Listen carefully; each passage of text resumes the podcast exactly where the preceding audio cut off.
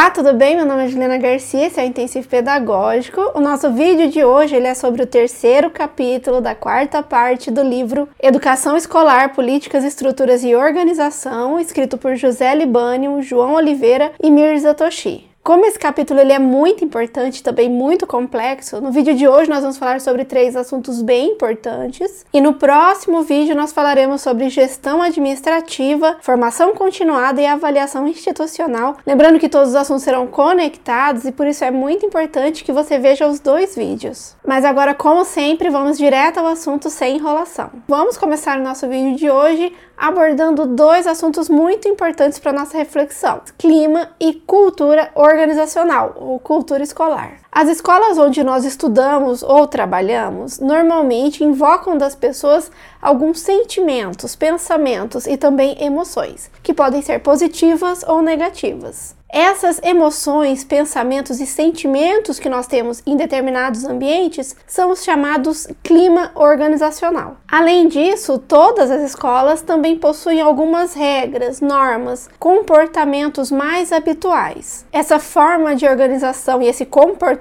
único da escola é o que nós chamamos de cultura da escola. Ou, nas palavras do autor, organização escolar constitui cultura, ou seja, é uma construção social dos que atuam na escola, com seus objetivos, formas de organização, percepções, crenças, rituais, entre outros. Mas sobre cultura escolar, é importante que a gente tenha algumas informações em mente. A primeira ideia é: nós sabemos que existe uma cultura escolar que é muito semelhante em várias escolas por onde nós passamos, mas é muito importante nós termos em mente que, apesar de ser parecida, semelhante, as culturas não são iguais. Também é importante nós termos em mente que dentro dessa cultura há algumas regras, combinados que são explícitos, são ditos, são comentados, mas também há alguns comportamentos que são implícitos eles não são ditos. Mas sobre esse conteúdo que é implícito, nós falaremos logo mais. Como eu mencionei, as escolas podem ter culturas similares, mas a gente consegue observar facilmente que, apesar dessa similaridade, elas não são idênticas. Vou dar um exemplo. É bem provável que você já esteve em uma instituição de ensino que tinha um ambiente colaborativo, cooperativo, organizado, que havia leveza em seus ambientes. E também é provável que você conheça alguma instituição de ensino onde a cultura da escola seja mais desorganizada, um pouco caótica, individualista e que não dá muito valor à motivação das pessoas. Mas o que será que diferencia a primeira escola da segunda? Ou mais, como é que nós podemos tornar um ambiente que adoece em um ambiente mais cooperativo, organizado e que tenha uma melhor qualidade da educação? É sobre esses temas que nós vamos conversar hoje. Quando nós falamos de uma instituição de ensino que precisa ter a mudança ou que precisa melhorar a sua qualidade de ensino, há alguns passos que nós podemos indicar ou podemos sugerir. No caso desses autores,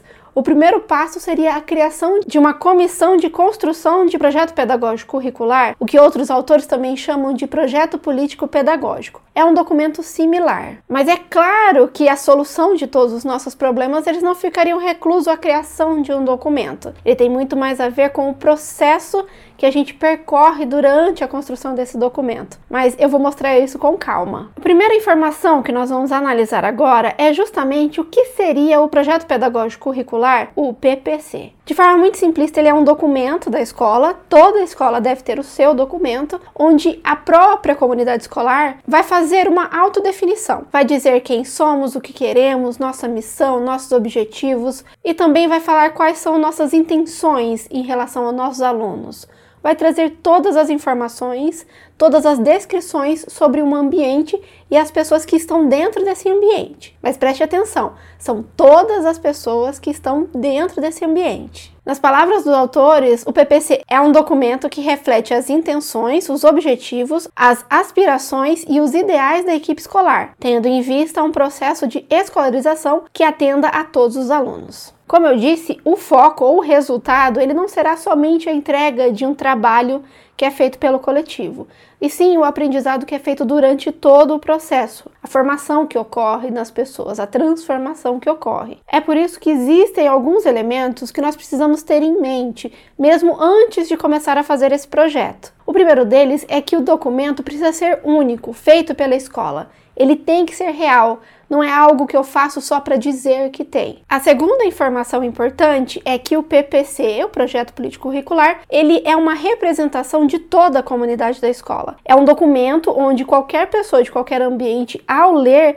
vai entender quais são as motivações e todas as ideias que são compartilhadas por todas as pessoas. E é por isso que não faz nenhum sentido esse documento ser elaborado por uma pequena equipe. Claro que os autores vão mencionar a criação de uma comissão, mas veja bem, isso é uma fase inicial, mas a gente já chega nessa ideia. Além de ser um documento coletivo, o PPC também vai demonstrar a autonomia da escola, ou ele tem relação com a autonomia da instituição. Ou, nas palavras dos autores, o PPC é discutido e formulado coletivamente, também como forma de construção da autonomia da escola, por meio da qual toda a equipe é envolvida em processos de tomada de decisões sobre aspectos da organização escolar e pedagógico-curriculares. Quando nós vamos elaborar o PPC, há a possibilidade de nós atuarmos de duas formas em relação às regras e às normas. A primeira delas é incluindo toda a legislação que já foi instituída ou instituído. Na prática, eu vou fundamentar toda a nossa elaboração do documento a partir do que eu verifico nas leis da educação, BNCC, na LDB, nas PCNs, entre outros documentos da legislação brasileira. Mas eu não paro por aí eu identifico a realidade e a necessidade de algumas normativas para regularizar algumas situações que podem ocorrer dentro da escola e que não foram previstos por esses documentos. Identificando esses temas que são importantes para nossa mudança, eu atuarei, ou o PPC atuará como instituinte. Ele vai instituir algumas normas muito específicas para aquele local. Na realidade, quase todas as instituições que não têm uma organização muito definida ou que enfrenta dificuldades relacionadas à organização da escola, ela não reconhece ou não utiliza devidamente esse poder que ela tem em mãos, o que é realmente uma pena. Aliás, eu já vou deixar para você nos comentários um PPP que é muito original, muito único que é o projeto político pedagógico da UFPR Litoral, da Universidade Federal do Paraná. Lá você poderá identificar como tudo que a gente vai conversar hoje vai aparecer em um projeto. Mas vamos voltar então à nossa construção do projeto. Nós já entendemos minimamente o que seria esse planejamento, esse projeto, e nós vamos começar agora a verificar qual é a importância ou como ele vai nos ajudar a organizar a nossa escola e também a cultura. E para isso eu vou usar uma analogia que ela pode ser um pouco clichê, mas que ela vai ajudar bastante na compreensão. É muito comum nós ouvirmos as pessoas mais experientes usar a seguinte analogia: antes de arrumar o guarda-roupa, é preciso que a gente retire todas as roupas, principalmente aquelas que a gente não lembra mais que tem, as invisíveis, verifique o que cabe e o que não cabe mais. Somente depois eu volto a reorganizar deixando espaços para o novo. Se eu não fizer essa limpeza no armário, se eu não retirar o que não serve mais, provavelmente não sobrará muito espaço para novas práticas. É por isso que a partir de agora a gente vai começar a conversar sobre como nós vamos fazer essa limpeza. Nós vamos retirar tudo o que está dentro do armário para em seguida começar a colocar tudo novamente, só que agora de forma organizada. Logo após organizar a comissão da construção do PPC, nós vamos marcar algumas reuniões, onde nós vamos tentar buscar alguns dados e fazer algumas reflexões identificando o que serve e o que não serve para nossa instituição. Na prática, não será uma reunião, serão algumas reuniões porque é um documento muito importante e porque há muitas informações que a gente deve revisitar. O primeiro assunto que nós vamos debater é tentar entender como andam as nossas relações, como está o nosso diálogo. Nós estamos no mesmo barco ou é cada um por si? Mas também vamos verificar quais são as regras comuns que já funcionam, quais são os pensamentos que nós temos em comum. Segundo os autores, ter essa conversa ou buscar essa unicidade, ela é desejável para que a escola tenha certos padrões comuns de conduta, certa unidade de pensamento e de ação. Surge então a necessidade de explicitação de objetivos e práticas comuns. Por isso, o projeto pedagógico curricular é a expressão das aspirações e dos interesses do grupo de especialistas e professores. Depois dessa conversa, nós teremos condições de reunir padrões, informações, condutas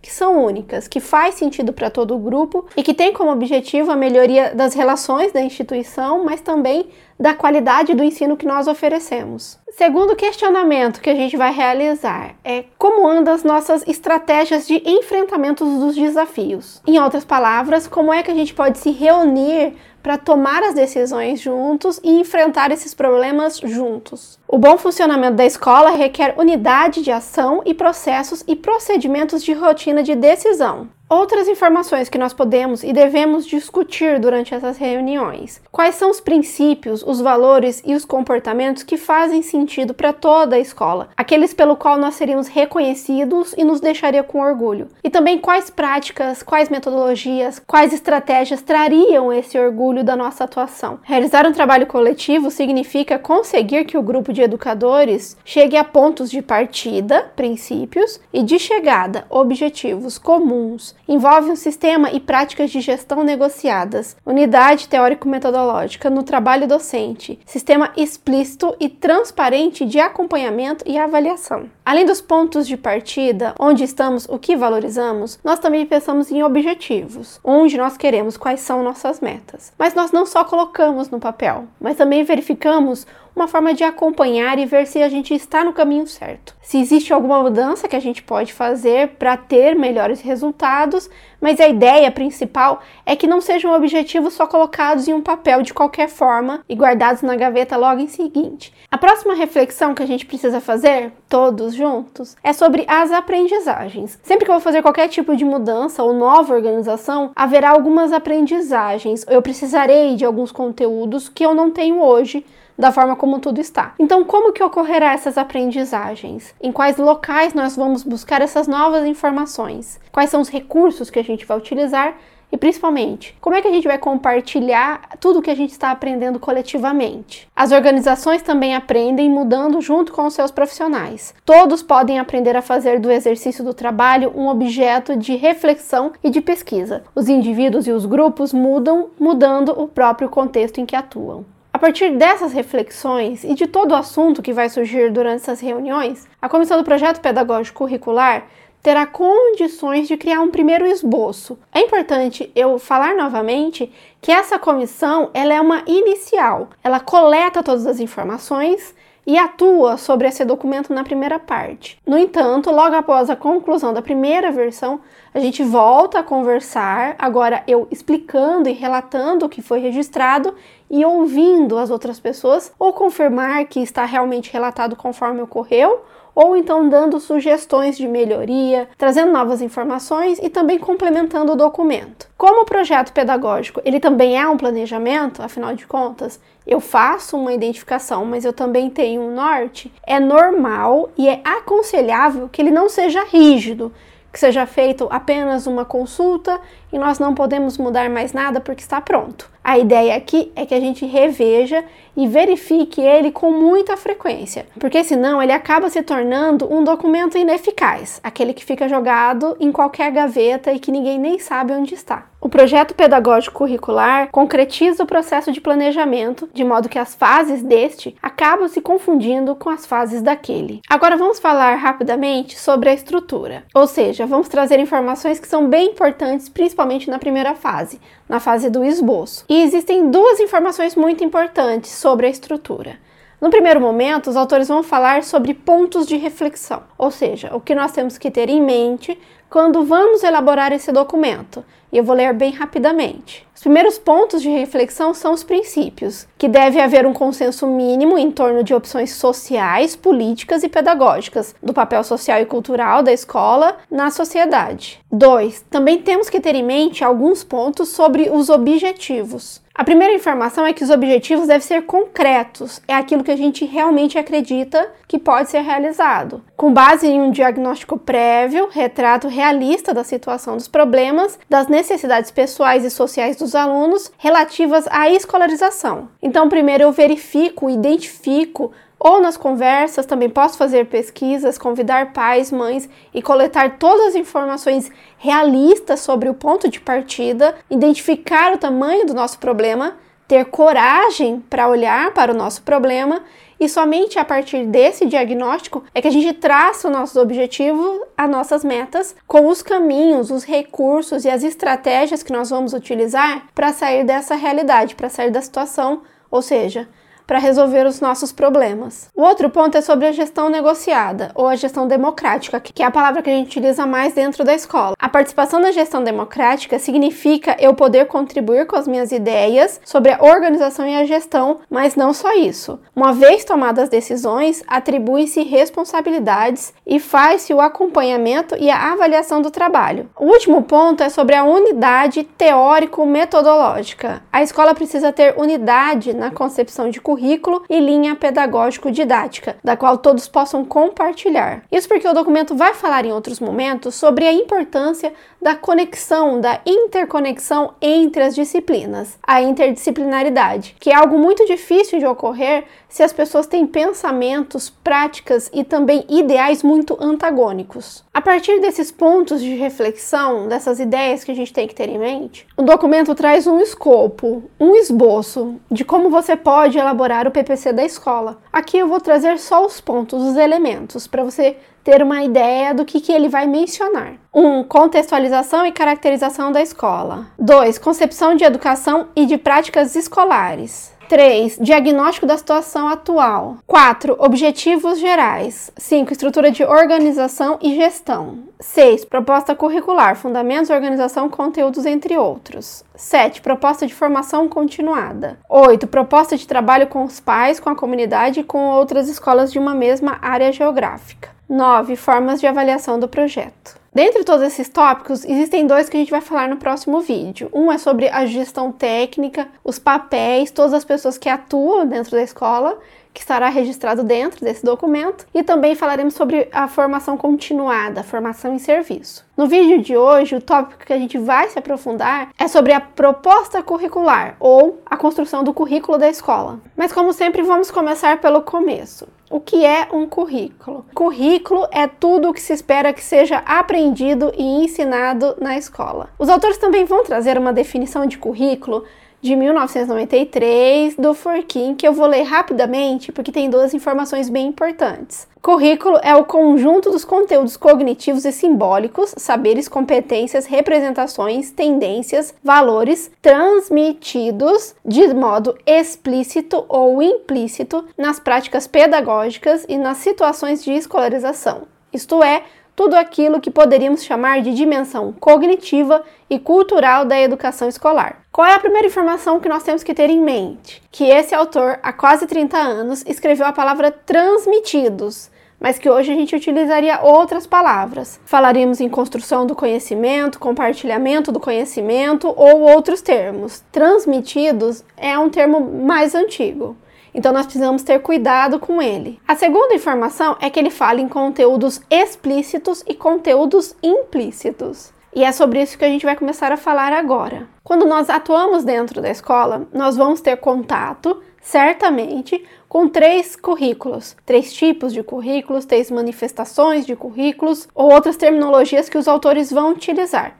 Mas na prática mesmo, a ideia é de que há três formas diferentes de seleção de conteúdo, ou três formas como o conteúdo será compartilhado com as pessoas. A primeira forma, nível ou manifestação do currículo é o currículo formal, o oficial, o explícito, que basicamente na nossa prática são todos os documentos criados pela educação, a BNCC, as PCNs, os documentos que são elaborados pelo município, pela Secretaria da Educação, pelo Estado, pela União, enfim tudo aquilo que chega em formato normalmente de legislação, ele é o currículo oficial, o formal, o explícito. Mas veja que é um montante de informação muito grande nesses currículos e que, portanto, a escola vai gerar uma proposta com aquilo que será efetivamente ensinado aos alunos. Esse segundo documento, que é criado dentro da escola, ou essa segunda prática que acontece dentro da escola, e não dentro de instituições externas, é chamada de currículo real, porque é o que realmente será ensinado,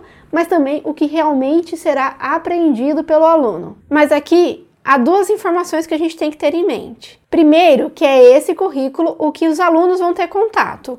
O outro, ele fica mais relacionado aos professores, à escola e às instituições. Currículo real é aquele que o aluno realmente entra em contato. A segunda ideia é nós termos cuidado com a ideia de que tudo que eu ensino o aluno aprende. E não é verdade. Muitas coisas que o aluno aprende dentro da escola não são exatamente aquilo que nós ensinamos. E por fim, existe uma terceira forma de currículo, uma terceira forma de seleção de conteúdos, que é o implícito, aquilo que não é falado, aquilo que não é escrito, que se chama oculto. Apesar de se chamar oculto, não significa que eu estou escondendo que eu faço isso, mas normalmente são valores, ações e postura que os adultos têm ao redor das crianças que acabam ensinando alguma coisa mesmo que essa pessoa não tenha consciência de que ela está ensinando. Na prática, é aquela ideia de que as nossas ações, o que nós fazemos, elas ensinam mais do que aquilo que a gente fala. Vou dar um exemplo. Um adulto que ignora ou ridiculariza a criança quando ela comete alguns erros,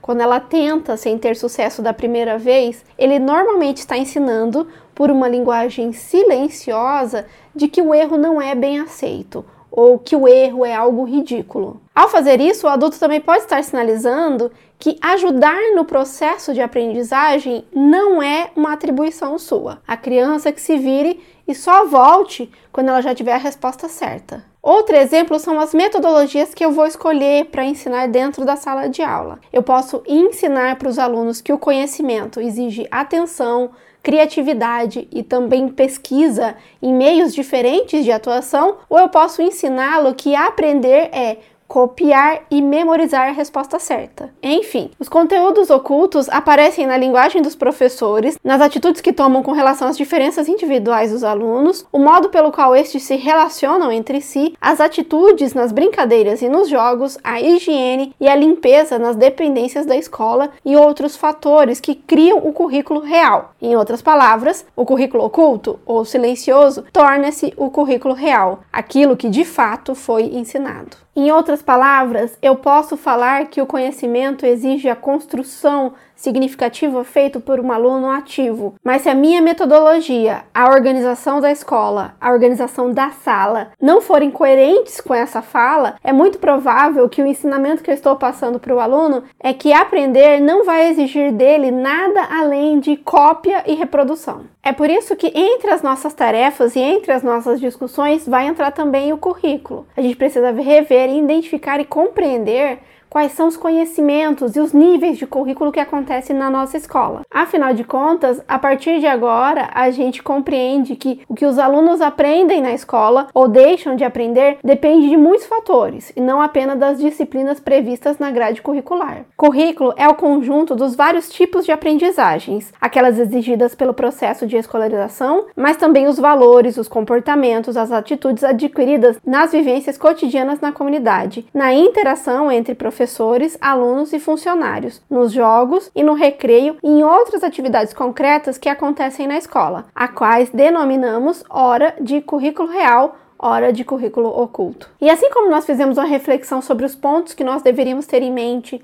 na hora da produção do PPC, aqui também vai ter algumas reflexões que nós temos que ter, mas agora relacionados à parte do currículo, especificamente aos conteúdos curriculares. E eu vou de novo pontuar rapidamente quais são essas temáticas. 1. Um, currículo precisa ser democrático, dar a todos uma base cultural, científica, moral e de práticas de cidadania. Aprender a solidariedade, justiça, alteridade, respeito, aprender a viver junto. 2. Currículo escolar é um espaço de síntese. Segundo o documento, ele interliga e sintetiza diversas culturas porque os alunos vêm de várias culturas. Enfim, o currículo é lugar de síntese entre a cultura formal, sistematizada e a cultura experienciada na família, na rua, na cidade, nas mídias e em outros contextos culturais, o que implica formular coletivamente formas pedagógicas didáticas de assegurar essa articulação. Os autores também falam que a escola deve prever, ou esse documento deve prever, a interculturalidade, ou seja, o currículo precisa ser um currículo intercultural e de de novo vai ter aqui a ideia de muitas culturas que estão dentro da escola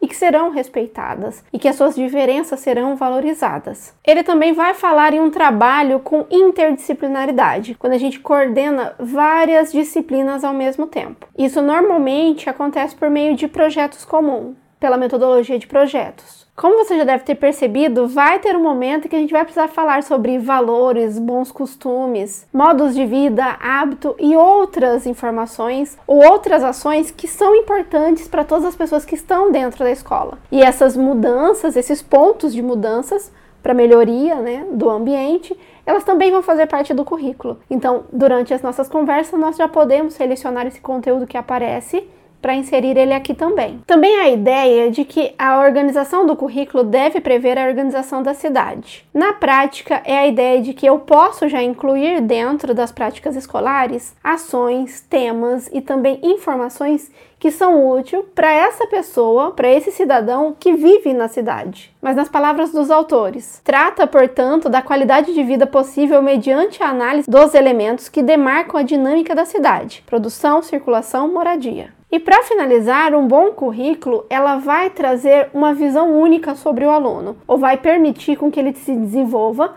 de uma forma única, a partir do respeito da sua subjetividade, do seu eu, proporcionando que ele identifique algumas características que são pessoais, as suas competências que são únicas, e com isso criando uma identidade pessoal também única. Além dessa discussão do currículo, ele também vai falar em metodologias, ou quais são as reflexões que nós temos que ter a partir desse currículo, dessas informações, para trazer isso para dentro da sala de aula com os melhores recursos e as melhores estratégias. E eu vou citar bem rapidamente quais são esses itens. O texto vai falar em quatro referências básicas: ligação entre a cultura elaborada e a cultura experienciada dos alunos, uma pedagogia do pensar que promova o aprender a pensar e o aprender a aprender, uma pedagogia diferenciada, ensino e prática de valores e de atitudes na escola e na sala de aula. Veja que desde o início a gente está falando sobre mudança. Quando eu estou falando em mudança, eu estou falando em formas diferenciadas do diferente. Se eu continuar reproduzindo exatamente o que eu faço até aqui, os resultados que eu vou ter